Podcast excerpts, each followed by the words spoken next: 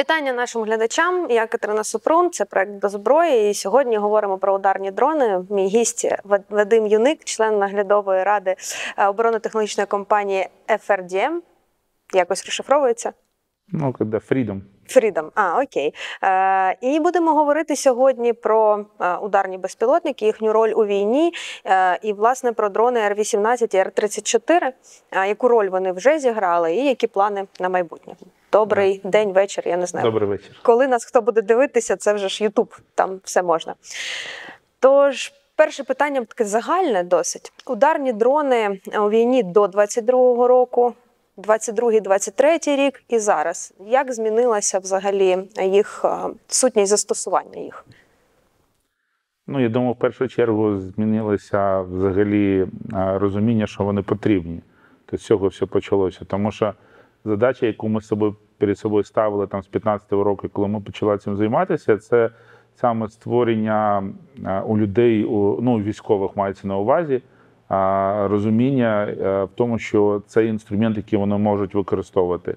Тому що довгий час е, люди дивилися на дрони просто на якісь дуже класні іграшки, але іграшки. Тобто вони не бачили їх просто якомусь там військовому строю. І е, ми показували, тобто дрон Р-18 він приймав активну участь в зоні АТО там з року 16-го, мабуть. От, і, але все одно тобто, відносились так дуже прохолодно. Мабуть, дуже сильно все це поміняло, коли були Барактара і Азербайджан. От тоді просто як би, там, по кабінетам військово почали бігати і казали дрони, дрони, і там нам треба дрони. От. Ну і потім ця, ця історія вже почала от, ну, доходити до такого рівня, як зараз. Якщо по застосуванню, да, Ну да, е, давайте ще от 22-й рік починає- починається повномасштабне Так. вторгнення. Яку роль відіграли взагалі ударні безпілотники і ті технології, з якими ви працювали, наскільки їх вдалося швидко а, поширити серед військових? Тому що якщо спочатку якраз про це йшлося, щоб поширити, Ну, дуже шкода, що їх було мало на той рік.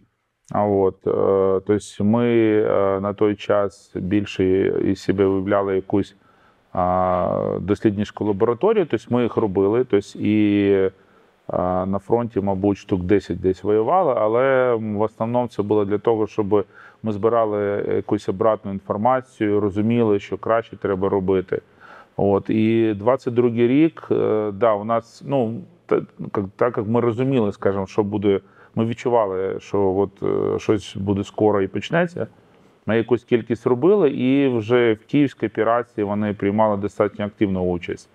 От, у нас були дружні екіпажі, тобто з різних структур. От, всі структури трьохбуквені, да, ЗСУ теж на три букви, от, і все. Тобто, вони всі як застосовували в їх в різних своїх операціях.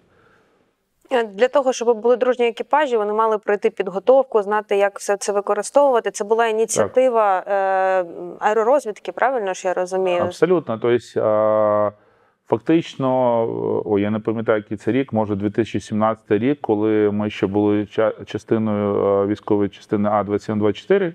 А от ми зробили тоді, ми ініціювали перші збори а, безпілотників, всіх, скажімо, силових структур, хто має безпілотники, для того, щоб разом зустрітися на одному полігоні і навчитися комунікувати один з одним. Це було дуже унікальне просто явище, тому що там туди приїхала поліція, СБУ, військові, там були прикордонники були. Ну, майже всі, у кого взагалі хоч якісь і дрони, там Мавіки, чи великі, там лелеки, там Мара, все це було в одному місці. Ми зібралися і сказали, люди, давайте зрозуміємо, а ми взагалі, якщо що, можемо літати разом в одному місці, а ми взагалі можемо ну, как би, друг з другом комунікувати в повітрі да, для того, щоб ми разом могли виконати якусь операцію. І ми там придумали якісь дуже прості там операції, там знайти лодку, там слідкувати за колоною, за якоюсь машиною. І, ну, скажімо так, повилазило дуже такого, що ми бачили, нам треба дуже багато прикладати зусиль для того, щоб ну, з цього вже вийшла якась потужна така спроможність, да, от, щоб воювати проти ворога нашого. Якщо говорити про війну до 2022 року, то які задачі виконували ударні дрони? Що ну тобто, які цілі були основні для них? Ну, скажімо так, ще не було точного розуміння, які цілі. Тобто ми намагалися, ну, де тільки можна, просто щоб було застосування. А, ну, але да, вийшло, що більшість е, це було чи броньована техніка, чи якісь будівлі, де знаходяться які там штаби, склади е, зброї, ну таке різне. Тобто просто скидання. Тобто, ну от этот дрон Р-18, він був задуманий саме як недорогий, але військовий засіб для того, щоб знищувати щось внизу. Саме за цього у нього саме проста схема, тобто просто вільне кидання боєприпасу. А от і гравітація нам тут допомагає. І, скажімо, сам боєприпас він теж дуже недорогий. Тобто вартість такого боєприпасу там може бути. Как би, ну, я не знаю, там до 100 доларів, там це ну, і то менше, я думаю. Тобто, більшості боєприпасів це переробка якихось відомих доробка, скажімо так, відомих боєприпасів для того, щоб їх можна було застосовувати е, на безпілотнику.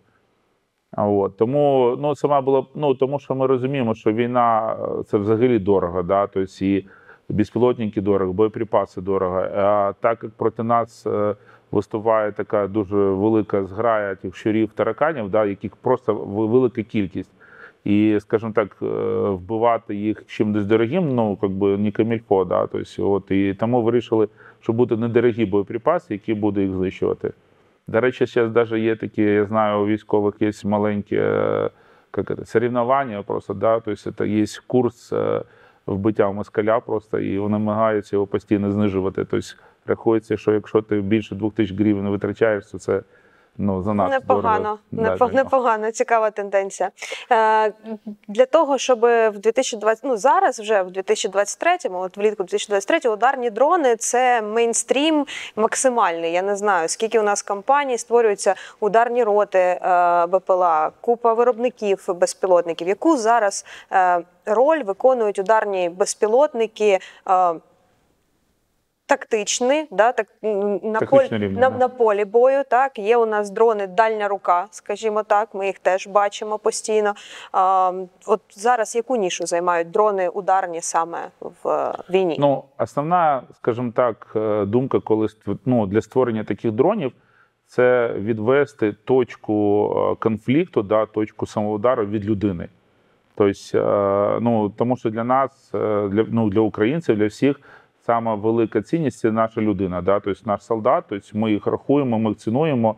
І ми розуміємо, що дрон можна там зібрати гроші, купити, а солдата ти не купиш. Да? Тобто ти не можеш доньки там повернути її тата.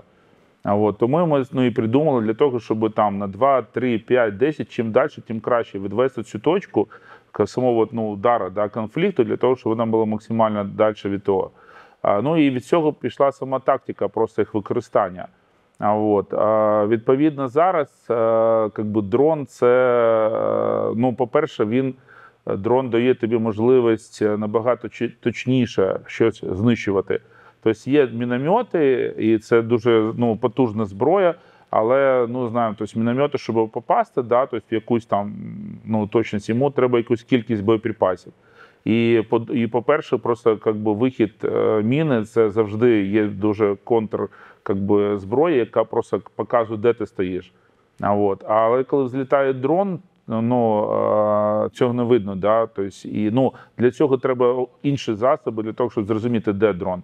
І, ну, і точність його попадання вона набагато вища. Ну, якщо сказати, ну, якщо в тебе тільки один постріл з дрона, один з міномета, то з дрона ти можеш набагато точніше е, вразити ціль, ніж з міномета. З іншого боку, часто лунають такі е, ну, це питання, да, тези про те, що е, зброя, яку може нести дрон, вона значно менша, ніж е, там імовірний той самий міномет. Та як це питання вирішується? Тобто, які спроможності зараз мають українські Ну військові? зараз еволюція дронів вона дуже потужна. І от після 22-го року це дуже було круто, тому що почали е, ну, дуже багато компаній, які взялися за те, щоб їх розробляти. І це така конкуренція, яка дуже класна конкуренція, насправді, яка всіх підштовхує щось робити, шукати нові якісь засоби, все. І зараз вже ну, от Р-18, да, це був такий як то, піонер да, от в цьому всьому, який показав, що можна, треба, куди треба йти. Але зараз, е, от навіть у нас, наприклад, е, на заміну Р-18 вже скоро виходить інший дрон, там Р-34.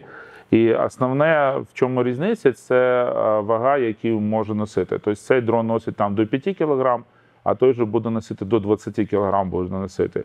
І е, це дає можливість е, ну, вже тобі нести якусь, ну, навіть якщо ти можеш нести якусь кількість там 6-7 боєприпасів невеликого розміру, да, ваги.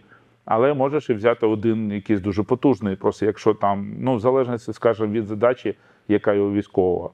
Е, Ви на початку сказали про те, що ну Р-18 – це там про просто сконструйований дрон е, на той момент. Да? І е, зараз, коли дрони конструюються, які задачі треба е, врахувати? Протидія РЕП, е, знову ж таки, кількість і якість бойової частини, тому що це ж теж важливо, щоб вона була. е, Серійна, скажімо так, над чим зараз основна робота відбувається, і от протидія РЕП, зокрема, теж цікавий нюанс. Ну, а, я би хотів так сказати, що мабуть, сама головна річ, над якою повинні ну, працювати інженери, це надійність дрона.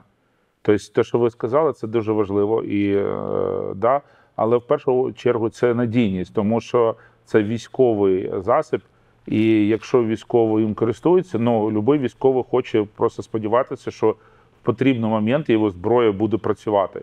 От, тому виробники дрона вони повинні розуміти, тобто, якщо ми хочемо дійсно, щоб дрони вони стали в строї, так же як і міномети, як вся інша зброя, і це вже стало абсолютно апріорі, що вона є на полі бою, вона повинна бути такою самою надійною, як і там танк, міномет і вся інша зброя. От. Але тут ще, ну я скажімо так, ну це над цим ще треба працювати, тому що дуже багато нарікань. Якщо я не кажу про Р-18, я кажу взагалі про дрони. Є багато нарікань до дронів, там щось не працює, там не літає, там не та дальність, там ну там десь щось реп працює. І тому в першу чергу просто всі інженери повинні розуміти. Тобто надійність це дуже головна штука. Тому що людина, яка його використовує, вона ризикує своїм життям. В першу чергу, тобто вона його бере, вона йде в таку зону, де вона може загинути. І тому ну, треба дати в руки йому надійний інструмент, щоб він знав точно, що він спрацює в той момент, коли це потрібно. А от по-друге, да, тобто зараз е, за ці півтора роки е, дуже сильно змінилася картина на полі бою. Тобто, якщо в зоні АТО ви зустрічали там якусь російську станцію РЕП, то це було більше виключення. Да? Тобто вона десь Скоріше там все, стояла. вони її випробовували самі, перевіряли, як вона працює. Да, свої, ну їх було мало, тому що вони були дорогі, їх там ховали, вони там десь стояли в стороні, вони нікуди не їздили, і всі плюс-мінус знали, де вони стоять, і можна було вирахувати, коли вона працює, і все таке інше. Зараз, е, скажімо, е, протидія зі сторони РЕП, вона ну сказати, що велика, це майже нічого не сказати. Тобто вони просто працюють майже 24 часа, 24 години. Тобто, і тому е, в цих умовах дрон повинен працювати. Тобто всі виробники це повинні ну, розуміти, що вже всі дрони вони повинні е, мати можливість працювати протидії РЕП. От. По-друге, просто би, е, скажімо, давати якісь можливості тактичної переваги для солдата, щоб він мог більш точно вражати ворога. І це теж і це вже якісь там логіки, комп'ютерні, там штучні інтелекти, які повинні з'являтися в дронах, щоб, е, скажімо, його постріл, оцей перший постріл був максимально точний. Щоб не довелося потім до- допрацьовувати. Абсолютно. Серед іншого, окрім того, що сама конструкція має бути надійною, бойова частина має бути надійною, е, електроніка має бути надійною, е, система управління Е, Р-18 і Р-34, відповідно, ми далі про нього поговоримо також.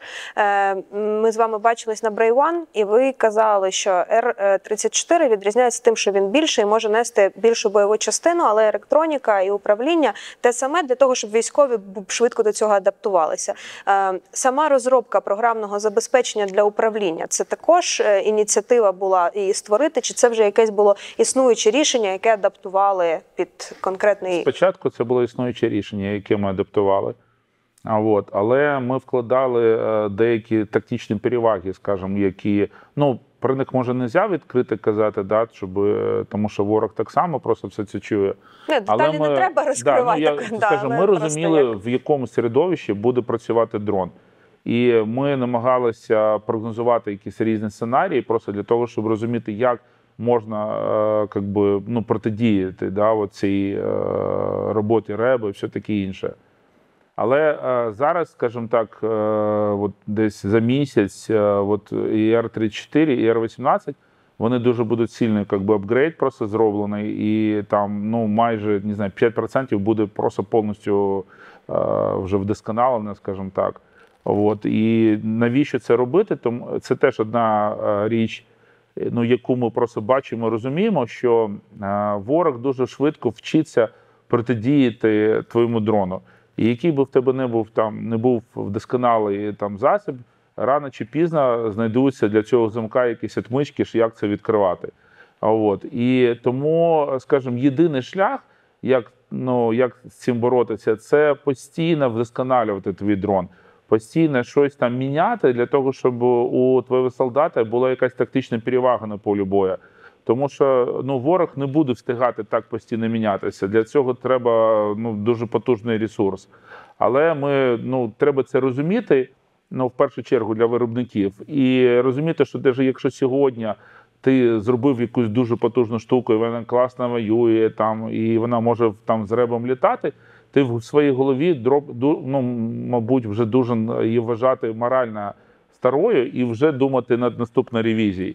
І тоді там через півроку ти е, зробиш якісь зміни, і дрон буде далі літати, тому що ворог не буде знати, як проти нього працювати. Це о, силами українських е, фахівців е, робиться, чи це якісь технології е, з кордонів, які адаптуються? Ну, в першу чергу, наші всі да, розробники, тобто вони над цим працюють. Е, так цікаво, знаєте, що я, ми нещодавно були в невеликому відрядженні, там деякі країни, які нам допомагають, і ну, які там, скажімо, країни, які відомі якимись там технологіями. Да? Тобто, знаєте, є декілька країн, які ми там завжди з таким кажемо, а от їх там технології, там все, от нам би таке, там і все. І ми поїхали по цим країнам, і так було цікаво. І от коли мене спитали просто, а що ти ці поїздки, е, ну от що ти зрозумів, да, і все, я зрозумів одне, що в більшості випадків всі технології, про які ми там кажемо, там ой, у них там така технологія, це просто маркетинг. От не більше Назва того. компанії, Да, там, назви компанії, або там, знаєте, статус там, армії. статус, там, технології, все. Тобто у нас є фактично все от на даний час. У нас є всі технології, у нас є люди, які це все так само розуміють. Тобто я жодної якоїсь річ, речі, які у нас ми не розмовляємо, там не почув. Все тут є, ми так само все розуміємо, так само це вспливає в наших головах. Да, наші інженери це бачать, знають і над цим працюють. От, е, і тому у нас є всі шанси для того, щоб тут в Україні з'явилася дуже така потужна індустрія, яка, ну як дрони, вони можуть дати нам дуже велику перевагу над любим ворогом, тому що це такий дуже класний інструмент, який нам допомагає. Сам коптер як вид дрона, ну це октокоптер, вісім, Угу. вісім е, моторів, да, так правильно да, сказати. да. Да? Я про всяк випадок уточнюю. Взагалі, е, статус таких коптерів в світі як ударної зброї, він який? Тобто, це е, працюючі рішення, яке застосовують, чи це якась наша Украї... наш український винахід для того, що такі дрони можна отак застосовувати? Ну, в більшості випадків це ми придумали. Ну, не то, що придумали, це дуже так буде голосно казати. Ну, скажімо, застосовували такі дрони, як би ми в першу чергу, і вона на нас дивилася. Там, е, ну, як, як, ви пам'ятаєте, да, от вартість, наприклад, комплексів американських, скільки вони коштують, те ж саме Барактар. Да, тобто там один там постріл з такого дрона, це як там, не знаю, бюджет Бердичева, да, тобто зразу баунса нема. От. Але, е, скажімо, ми, коли підходили до розробки, е, ми казали, що дрон повинен бути недорогий. Він повинен бути надійний, це number one, а, от, а другий недорогий. Е, Чому? Тому що е, в більшості випадків е, дрон на полі бою вмирає неважливо, не, ну, незалежно від того, скільки він коштує, він вмирає так само, його збивають. І якщо у вас літає, там у вас є мільйон доларів, ви зробили там, не знаю, 100, ви зробили один дрон за мільйон доларів, да, і чи ви зробили там, не знаю, 10 по 100 тисяч, коли ви збиваєте один дрон, в першому випадку у вас нічого не залишається, а в другому у вас 9 залишається. От. Тому, скажімо, ну, це була наша філософія, просто робити надійне, але не дорогий дрон, щоб вартість пострілу була невелика. От, і саме кількістю ну, дати можливість. Тобто вони зіб'ють, а в тебе ще є просто чим ти можеш воювати. Ну, просто Байрактар, там і це взагалі інший тип дрона, Абсолютно, інші, під інші задачі, в принципі. Ну, це та, такі дуже, дуже та, грубо та, ну. дати. Я розумію, їх не можна порівнювати, вони для різних задач і все. А, колись була один військовий, там генерал какой-то, не пам'ятаю, такий, був дуже такий. е, Ну, потужна була людина. Він сказав дуже хорошу фразу, що для у військового є різні зброї. Тобто, у нього є нож, пістолет, там автомат, да, кулемет, там десь танк стоїть і в тавку підводний човен. От. Якщо в нього є, наприклад, там кулемет, це ж не значить, що йому не потрібен нож. Ну, це Ні, ні, зброя, яка 100%, так. да, вона е, застосовується в залежності від задачі, і вона несе свій сенс. Так само, і от е, і такий дрон, і Барактар, кожен із них має свою нішу і застосовується в залежності від задачі, яка стоїть. Е, Р-18, е, які виробляються в Україні, ну і Р-34, відповідно, е, це конкурент на світовому е, ринку такого подібного озброєння, чи ще про це немає сенсу говорити? Ну, е, скажімо так, він не конкурент, тому що на світовому ринку ми робили дуже гарний аналіз, майже нема таких рішень. Тобто ми б хотіли бути конкурентами з кимось, просто це було б цікаво, але е, таких рішень немає. Тобто є, скажімо, дрони-мультиротори, але вони їх використовують в основному для розвідників. А у нас це зброя, да? тобто він знищує, він і достатньо точно знищує. Да? І, і мало того, його вартість пострілу невисока. Тому якщо брати таку от, ну, ту нішу, да, тобто майже немає конкурентів. Тобто він там сам по собі десь там мотиляється і, і все. Е, Виготовлення дрона самого, комплектуючи, все, що потрібно для того, щоб він був надійний, класно функціонував і так далі. Чи є з цим якісь проблеми, чи це все можна виготовити в Україні? Як взагалі виглядає цей процес? Ну, е, якщо от просто так сказати, то всі комплектуючі можна виробляти в Україні, але е, деякі розробки вони потребують часу для того, щоб е, вони у нас з'явилися. Тобто, ну, є, наприклад, дуже якась потужна електроніка з якимись там алгоритмами всередині. А щоб вам її мати, треба і команда конструкторів, інженерів, яка придумає її. А це завжди час, якого у нас нема.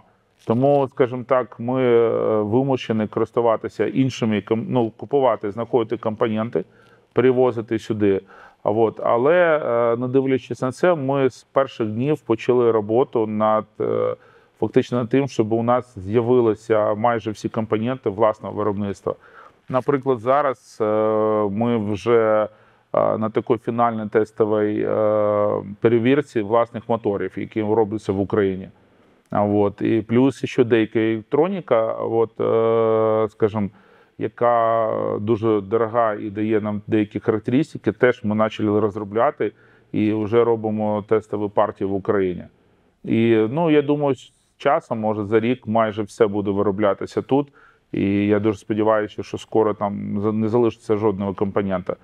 Окремо, е, це, звісно, можна розмовляти про чіпи, тому що би, виготовлення самих чіпів конкретних, це для цього треба просто окреме виробництво, окремі технології, все таке інше. Да, тут, можливо, ми ще будемо користуватися чіпами якихось ну, е, інших виробників, але сама розробка, програмування і все таке інше вже буде тут робитися. Е, Просто я от е, була там, я не пам'ятаю, вже стерлася, час стерся е, на презентації. Презентації, да, мабуть, розробок з fpv дронами. Це теж та, новий тип дронів, які почали так само застосовувати. І серед іншого там лунали такі тези про те, що комплектуючі можна купити. Це не проблема, там, ну, якщо це якісь малі виробники. А от саме не вистачає інтелектуального цього е, багажу для того, щоб були інженери, які спроможні ну, нові рішення розробити, а не просто зібрати спортивний дрон, на який можна е, е, підвісити боєприпас якийсь. Чи є це чи це дійсно проблема, чи це різного рівня проблеми fpv дрони і дрони, якими ви займаєтесь? Ні, ну у нас дуже схожі, скажімо, проблеми, все таке інше. Тобто е, різниця тільки в розмірах, да. От, е, але ну, тут така проблема дуже широка. Тобто, якщо казати, що це якийсь ринок, да, тобто він тільки створюється. От, і, е, і тут, ну, тут можна багато про що розмовляти. Але ну скажімо, він не стоїть окремо в стороні. Тобто є дуже багато спільних речей. Тобто, люба електроніка це електроніка. Да? І для любого електронщика якогось високого рівня йому фактично тільки треба невеликий час для того, щоб ну неважливо, він там не знаю, мобільний телефон новий придумає чи дрон. Тобто, в залежності від того, яка задача для нього ставиться, він може там через деякий час вже бути спеціаліст по дронам. Але тут ну, ринок він формірується. Тобто, і він у нас, ну ми пам'ятаємо з вами, що було два роки тому назад, да, коли не було жодного контракту ні по якої, взагалі ні по якої військової техніки. І все тому, скажімо, якщо в тебе нічого не купують, від, ну, відповідно, цей ринок стоїть і він не розвивається взагалі. Тут більше питання взагалі про е, кількість, е, достатню кількість людського ресурсу для того, щоб технологічні речі робити. От по ваших відчуттях. Ну, ресурс є, але більшість людей їм треба час для того, щоб дійти до якогось рівня. Да, тобто, как бы у нас ну, в Україні люди дуже умні, ми самі знаємо. Да? Тобто вони дуже потужні. Наші it спеціалісти вони користуються попитом по всьому світу. От, але просто людям треба деякий час, щоб просто саме перейти в цю как би, вже цю нішу і працювати по дронам, розуміти свою специфіку. То що тут є дуже багато своєї специфіки. Тобто, літаючи всі ці засоби, як він там ну, керує ну, керування цими засобами, навігація цих засобів. Там є дуже багато питань, які ну, как би вони можуть дати відповідь. Але, скажімо так, якщо люди приходять, ну якщо люди з'являються то вони з часом вчаться. От. Боєприпаси, ще які застосовуються для, для таких ударних дронів. Що краще адаптувати те, що вже є в наявності, чи створювати якісь нові типи боєприпасів, спеціально прилаштовані для дронів? Ну, якщо казати взагалі, що краще, то, звісно, створювати нове. Це набагато краще. От, але, скажімо, у нас е, А сфера якщо наші реалії та Да, якщо казати про нашу про те, що ми маємо, то ми вимушені переробляти. От, ну от е, тут, от на ні, РКГ, тобто там, ну от часто там використовують. У нас дуже багато птабів є. Да, їх люблять використовувати, да, кумулятивний снаряд і все таке інше. Але це розробка 1947 року. От, відповідно, його ефективність ми розуміємо, що зараз в цю вагу і в ці габаріти можна зробити більш ефективне рішення. Але їх багато, і питання дуже просте, чому їх не застосовувати. Якщо він хоч якусь може там шкоду зробити ворогу, то окей, ми його беремо і застосовуємо. От. І е, а виробництво боєприпасів це окрема дуже болюча тема просто для всіх зараз, а, тому що тут є багато чого треба міняти. От, і в самій державі так само. Тобто, у нас, наприклад, е, майже не існує законодавчої бази для створення нових підприємств. Тобто, у нас є якась кількість там державних підприємств, да, і ну, як працюють державні підприємства, ми всі з вами знаємо. Да, тобто, там приходить якийсь там чоловік там, і на зарплаті, там возраст там 60 плюс, і все. Тобто, і там ми взимку приходили на одне державне підприємство, нема опалення, нема гарячої води. Як в таких умовах можна працювати? Тому що в них там питаєш, чому? Ну, у нас там і починаються от такі довгі просто їх проблем. От приватний сектор вони можуть швидко ну, все робити. Вони можуть наняти любу людину з дуже високою кваліфікацією, вони можуть дати класну зарплату, поставити задачу на свій ризик, поставити якусь там задачу, і навіть якщо вона буде хібною на старті, ну це ризик приватної особи. Він скаже: Окей, там давай по-іншому робити. Да?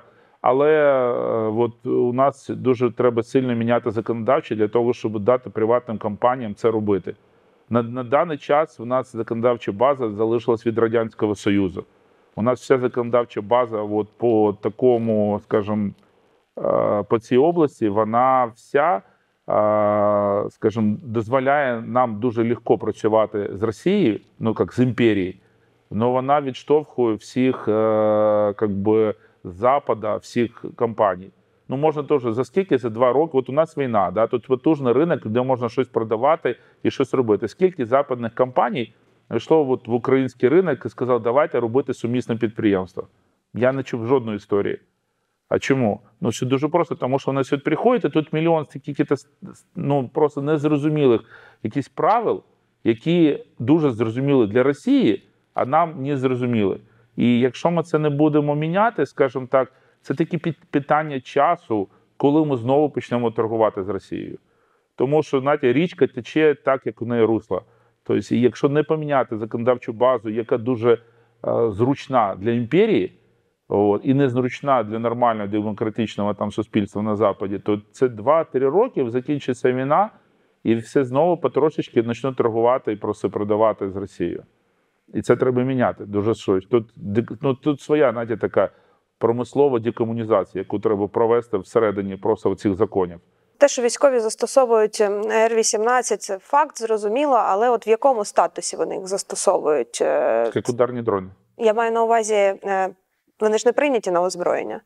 А, Вони допущені. Ну, тобто, ви знаєте, да, тобто різниця є в термінах, на озброєння вони не прийняті, але вони допущені до використання в армії. Що має відбутися, щоб вони були прийняті на озброєння, і щоб це вже було державне замовлення на відповідний тип зброї, і відповідне фінансування а, виготовлення підприємницької діяльності? Ну Більшість виробників, я думав, от на це питання відповіли б дуже проще. А навіщо мені прийматися на озброєння?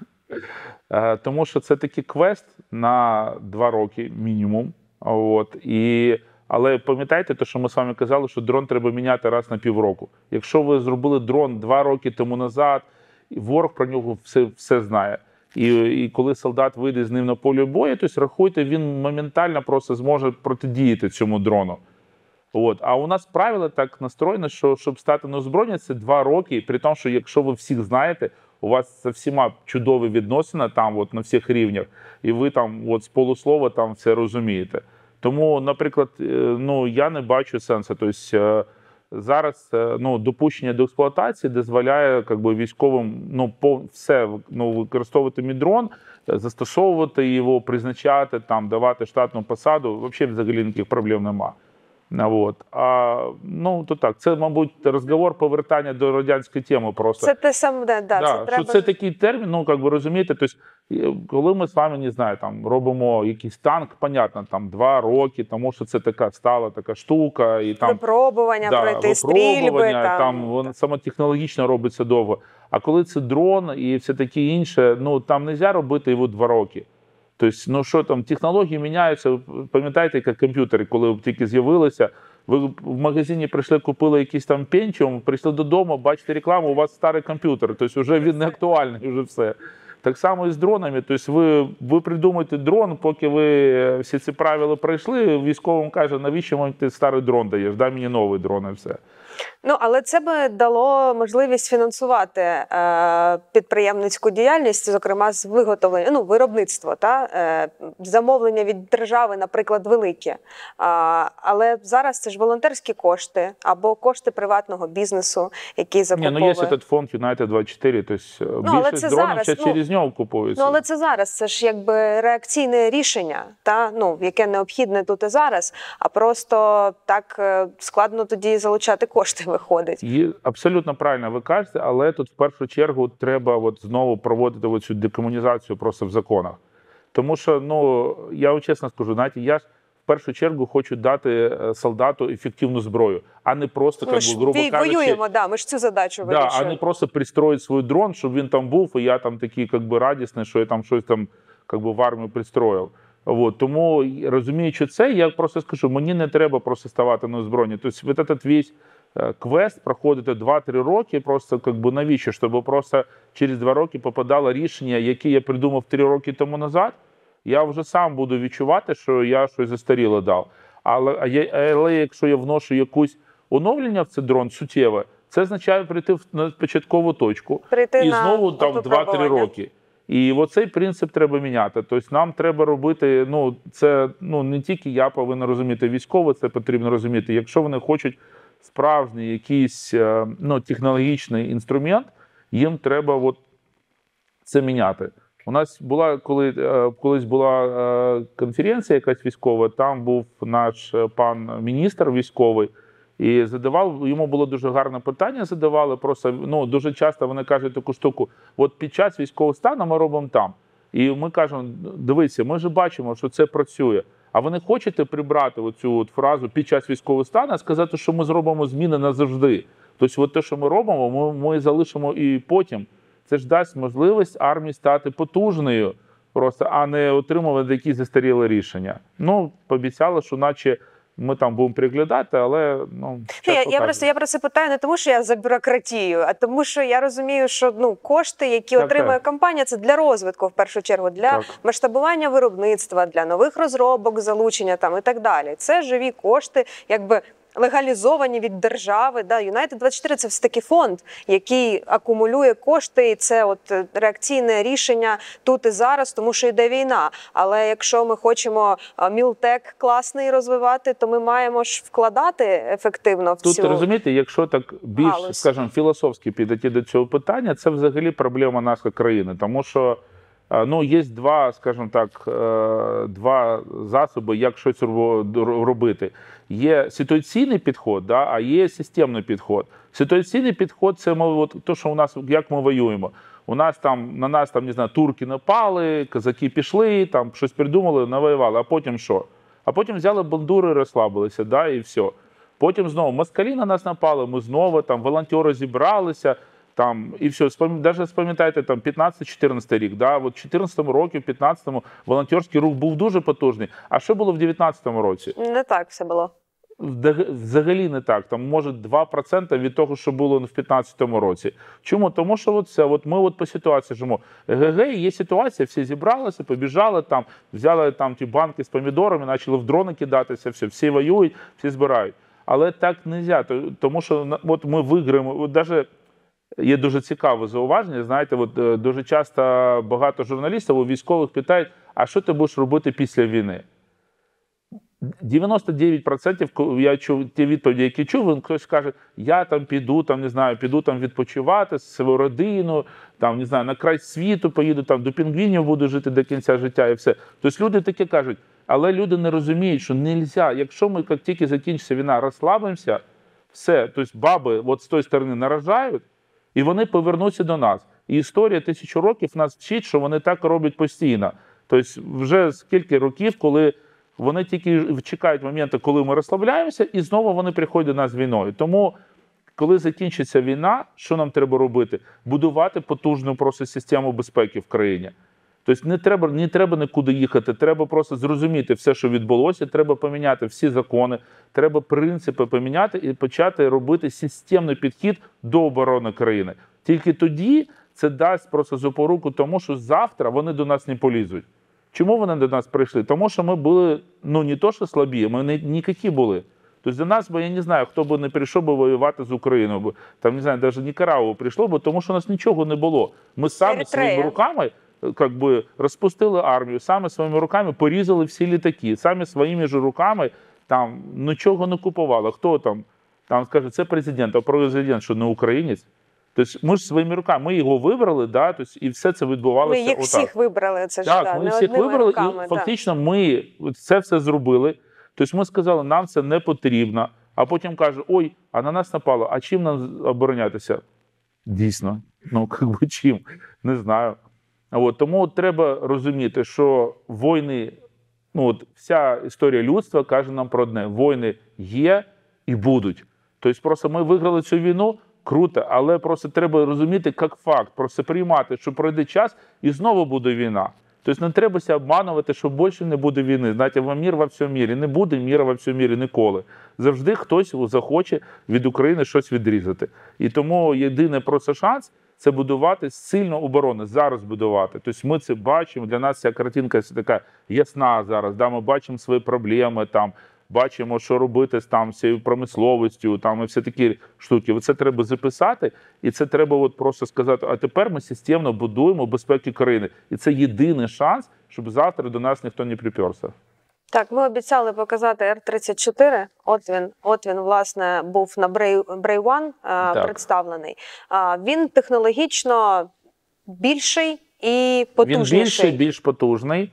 А от ми взяли за основу просто електроніку, таке само, як е, в Р-18, і ті апгрейди, які скоро будуть, так само і будуть в цьому дроні. Тобто ми, ми намагаємося робити його таку, ну як, грубо кажучи, архітектуру відкриту для того, щоб можна було апгрейдити навіть існуючий дрон.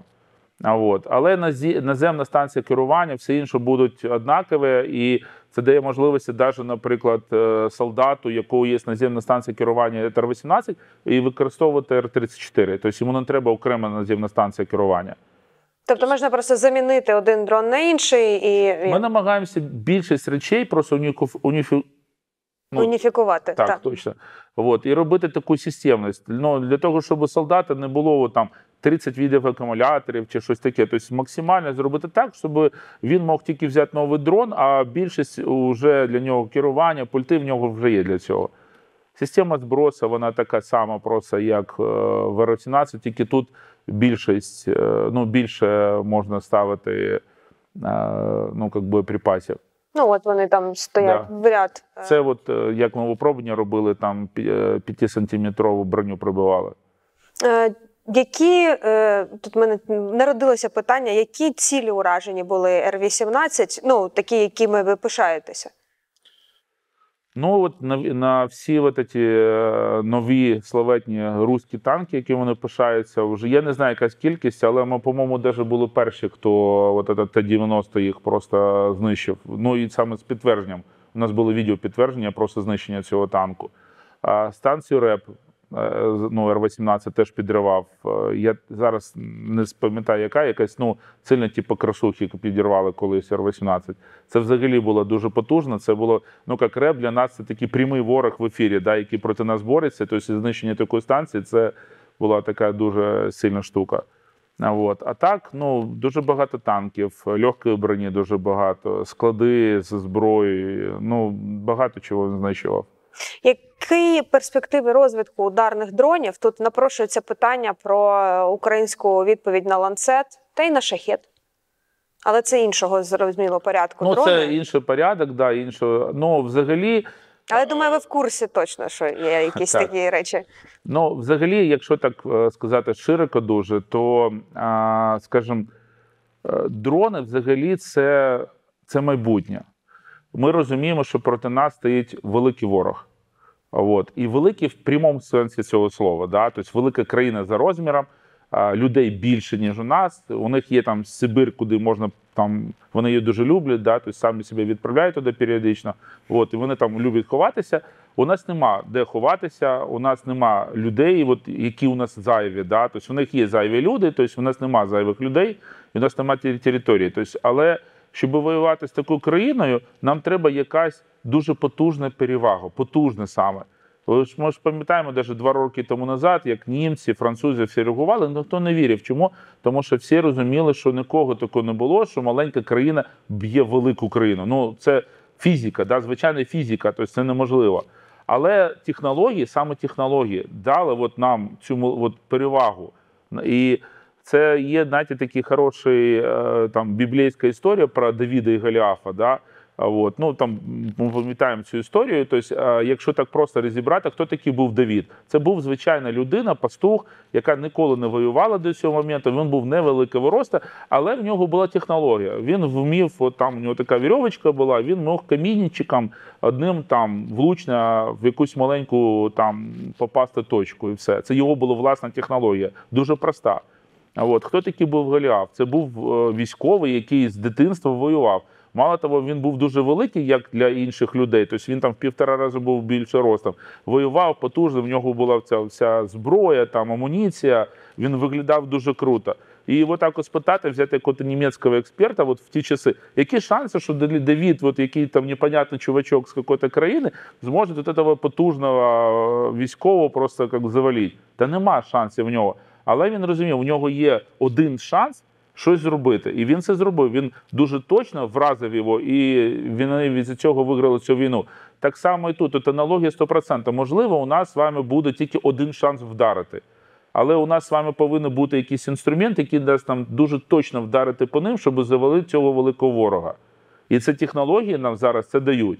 Тобто точна зброя, от, бачити швидко, відповідати швидко і е, мати е, перевагу на полі бою для того, щоб вони не розуміли, звідки це ну, відбувається, і вони могли, як тут Голіаф, падати просто. Тоді ми зможемо ну, как тоді ми зможемо захищати нашу країну. А як ви оцінюєте технологічну розвиненість Росії? От ті дрони, які вони використовують, ті самі ланцети, орлани, зараз ці дерев'яні дрони почалися, да, вони їх почали використовувати. Ну, дерев'яний там але це взагалі їхній історія. підход, так, але взагалі от їхній підход до того, що вони використовують, це про технології, чи це просто про масовість якусь, е, ну і спрощену систему? Скажімо так, е, ті ж самі Орлани, все це дуже технологічна зброя. От. е, Єдине, що вони на це витрачали дуже багато часу. Тобто, наскільки я там знаю, ну це ще з 10-х років, коли е, робилися розробки от того, що проти нас воює. Е, Вся зброя дуже технологічна. Да. Тобто, єдине, що ну, опять же, це кажучи, тобто, це якийсь системний підхід, до якого вони йшли, тобто вони готувалися до війни, і понятно, що в них є потужна зброя. Але у, у всіх таких країн вони дуже такі, знаєте, повільні, тобто вони не можуть швидко мінятися. І наша перевага у нас просто, що ми можемо, ну, ми можемо швидко би, мінятися. Плюс е, у нас громадськість, е, суспільство, воно дуже впливає на те, як держава наша рухається, і це дуже великий наш плюс. Тому що ми не чекаємо, що коли там не знаю, вийде там пан президент і скаже всім: о, а тепер ми от цим шляхом ідемо. Ні, люди самі кажуть, слухайте, ми розуміємо, що треба робити, і ми будемо І бігти робимо. і робимо. Да. Так само, як аеророзвідка, звідки вона взялась. Ніхто ж не казав аеророзвідки, о, давайте ви з'явитесь і будете там дрони робити. Ні, тобто прийшли звичайні люди, які сказали: слухайте, армії майже немає, там зброї немає, давайте хоч щось не робити. І починала це робити, і все. Наскільки... Тому наша гібкість, от гібкість це наш великий плюс. Мені іноді здається, ну у нас часто там ставлять питання, коли буде наш ланцет або наш шахет, але у нас така кількість дронів, які використовуються, назв яких ми не знаємо, наприклад. А, що ну ми так само, ваша оцінка, чи ми так само їм завдаємо неприємностей, а, як, наприклад, вони нам ланцетами? Ну, поки що ні. Ні, ми ще не вийшли на це Ми рівень. ще не вийшли да, на цей рівень. А от якщо Ну, оцінювати це просто опять же, це питання про час. Що от, е, ну, вони ж це робили там Роками. Да, роками. І тому деякі речі, навіть якщо ви знаєте, що робити, ну треба час для того, щоб це зробити. Ми, конечно, ми з такою швидкістю йдемо, що ну, дуже велика. У нас дуже потужна швидкість просто. От, але все одно час потрібен просто, щоб це робити. А як от ви оцінюєте, наскільки збільшилася кількість виробників? Тобто це сотні, десятки, Сотні. сотні і е, вони Ну, різного рівня. Є, скажімо так, е, компанія, я думаю, 50, мабуть, ну приблизно, я не знаю. Я чесно не рахував, ну і так, наскільки на скидку, які такі середнього чи середнього плюс рівня, і дуже велика кількість невеличких компаній є. Коли ми говоримо, що е, покращення технологічні для безпілотників це роботизація і додавання штучного інтелекту, що мається на увазі? Тобто, які це рішення, які це е, рішення, які дозволяють дрону як виробу вирішувати більше задач? Тобто, що от під роботизацію, що ну, мається це на увазі? більше питання ефективності, да, його застосування. Тобто, люба людина, тим паче військова, вона втомлюється. Да? І, наприклад, якщо це казати про розвідку, то у вас є об'єм, великі об'єми інформації. Вам, щоб з цього всього об'єму знайти от там щось одне корисне, це треба час, і людина втомлюється шукати це все. Штучний інтелект. Технології допомагають це знаходити, тому що комп'ютер не втомлюється. Він постійно шукає, шукає, шукає, і потім каже: там давай хазяїна, смотри, я щось знайшов там і все. Да? От. Е, так само і ударні дрони, це все інше. Вони дають людині ну, таку ну, перевагу, скажімо, да? От, щоб у людини був е, сильний якийсь інструмент, який вона може використовувати. Я от я зачепилася за роботизацію. От роботизація що вирішує? Яку задачу? Штучний інтелект зрозуміло. Розпізнавання, виявлення цілей, розвідка, там е, е, можливо ухвалення рішень про те, який боєприпас ефективніший до конкретного виду техніки і так далі. А роботизація як е, Ну, точність. Точність. Угу. Да, то есть, ну, ну, це робот, це, це все роботи, да. Ну, роботи є наземні, наприклад, там дистанційно керована турель. Ви теж бачили, на Іванова показували. Це дає вам можливості просто, ну, скажімо, кількість пострілів для того, щоб знешкодити якусь ціль, у вас там не десятки, а там 2-3 постріла, і ви точ, точно, і ви- вже знешкоджуєте свою ціль. Е, Ми е, якраз от е, про Р-34 говорили і на Брейвані, і про Брейван вже багато згадували. Власне, ця ініціатива пройшло вже скільки? Місяці півтора, мабуть, з моменту. Ну, да. Як вона була оголошена? Ви в експертному там середовищі, чи е, як консультанти молодих Ну, ми намагаємося стартапів? дуже сильно їм допомагати.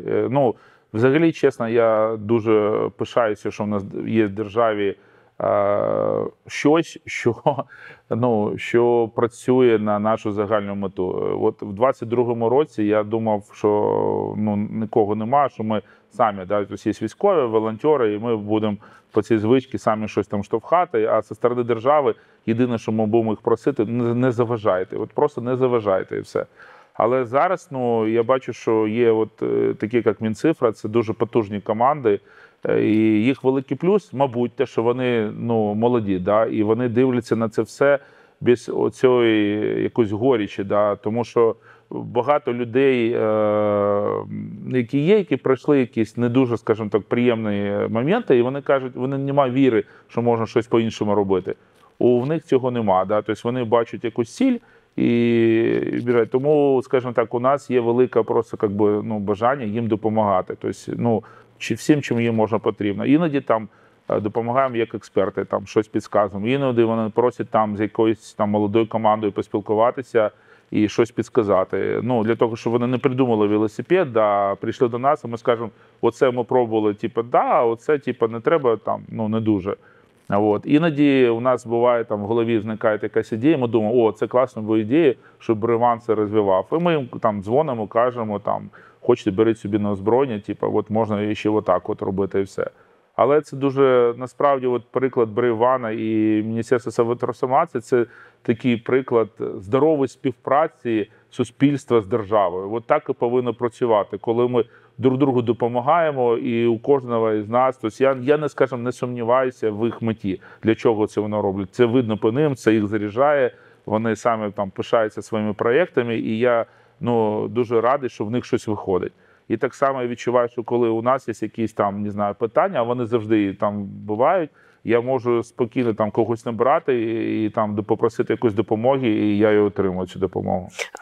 З Мінцифрою класно. А е, от нещодавно була ухвалена урядом постанова, яка має спростити а, ввезення комплектуючих для безпілотників. А а це не якого рівня спілкування з урядом? Це тільки з Мінцифрою чи взагалі з державою є е, ефективне спілкування? Ну, скажімо, мені цифра там же ж до цієї постанови дуже сильно приклала свою руку, от, да, але вона, е, скажімо так, була спроможна домовитися з іншими. Ну, скажімо, не то, що домовитися, це, мабуть, неправильне слово, а іменно саме е, пояснити, для чого це потрібно іншим міністерствам, які е, так само ухвалювали це рішення. От, тому, ну. Завжди, скажімо, навіть саме великий наш ворог це дискомунікація. Да? Тобто, коли ми, наче всі на одному полі, але просто не розуміємо один одного. І я думаю, що це в більшості випадків там 90% людей, які в дер- працюють, е, скажімо, як чиновники в державі, в них все добре, просто з їх мотивації, все. Але просто буває дискомунікація, коли ми просто не розуміємо, да? коли ми ну, по-іншому на це дивимося. От тому в більшості випадків, ви- ну так само, що Мінцифра зробила, вона була від просто відкрита. Вона сказала, приходьте, давайте спілкуватися. Тобто вони почали рушити оцю дискомунікацію для того, щоб ми почали розуміти один одного. Там один, два, десять разів поговорили, і ми, наче вже на одній мові розмовляємо і синхронно все робимо. Ну окей, це так е, надії додає. Це дає дуже невелику надію. Тобто, я думаю, якщо так далі буде все рухатися, то я дуже сподіваюся, що Україна стане такою абсолютно, ну казати, європейською державою, мабуть, не дуже правильно, тому що я, не- я, не люблю ці порівняння да, з ким. Скажімо, ми станемо тою державою, про яку ми завжди мріємо. Да? Якщо кожен українець напише, яка повинна бути держава. От я думаю, у нас є для цього всі шанси, але треба просто не зупинятися. Окей, і треба час трохи для того, щоб наші технології, зокрема з виробництва дронів, трошечки розвинулись і буде тоді все, що треба. У нас є абсолютно все для цього. Взагалі, люди шикарні у нас просто реально. Тобто зараз е, дуже такий потужний поштовх для того, щоб розвивати всі технології. Е, Це розумієте, розвиток таких технологій це вона дасть можливість. Це і для економіки великий плюс. Сто процентів, тому що це ж на майбутнє робота. Да. Класний Не всі кластер. країни можуть собі дозволити якісь дуже потужні штуки. І всі ті проекти, які пройшли через нашу війну, вони будуть дуже, как би, ну, дуже будуть популярні, і ми зможемо допомагати іншим країнам захищатися там проти тої самої Росії. Да? Тобто у Росії, тобто ми колись їздили, спілкувалися там з Балтійськими країнами, там все. Ми до них приїжджаємо для того, щоб знаєте, з чого ми починаємо, коли ми з ними спілкуємося? Для того, щоб у нас одразу ми розмовляли до однієї мові. Ми кажемо, любі друзі, у нас з вами один ворог, один сусід. Нам не дуже повезло в житті, просто чомусь Господь Бог нам такого сусіда дав. Ну, маємо те, що маємо, давайте спілкуватися. І все. І всі зразу розуміють, про що йде мова, тому що ну, цей сусід, який відноситься до своїх сусідів однаково. Тобто для України погано, до Балтики, до всіх він всі для нього поганці євроси. Тому я кажу, давайте єднатися і щось робити. Я просто якраз тут е, швиденько шукаю статтю. Я забула просто суму контракту. Естонія от на початку травня уклала контракт з ізраїльською компанією е, Ізраїль Aerospace Industries на 100 мільйонів євро на закупівлю чого дронів камікадзе. Ну очевидно, якби Україна ну у нас там зараз е, через законодавство знову ж таки неможливий експорт. А це інше питання, і ми про це також Ну і у нас потужний, коли нам всередині тут треба просто як дуже багато дронів. Ну та та та. Але в принципі, я думаю, що Естонія би нашим досвідом би скористалася Абсолютно. Стоя з радістю бере дію, да, просто її використовує, думаю, так само, і все інше би брало. Тим паче, все, що пройшло через е, реальний бойовий, ну, через бой, це завжди, ну як, коли там приїжджають Як в Ізраїлі там теж пройшло, в принципі. Ну та. так, Ізраїль потужна країна, але я вам скажу, нам не треба створювати свій Ізраїль, нам треба створювати Україну просто. Да? От, і тому ну, у нас все для цього є. От реально просто все для цього є. То тільки треба просто не зупинятися і будувати це все. Та, дякую дуже за цю розмову. Вадим Дякуємо Юник, вам. член наглядової ради оборонно-технологічної компанії FRDM, Freedom вона ж. Так. Це до зброї. Підписуйтесь на канал на мілітарний, е, коментуйте, пишіть ваші думки з цього приводу. Дякуємо, що нас підтримуєте. Я загубилась на яку камеру мені дивитися. Дякую вам за розмову. Дякую вам. Да.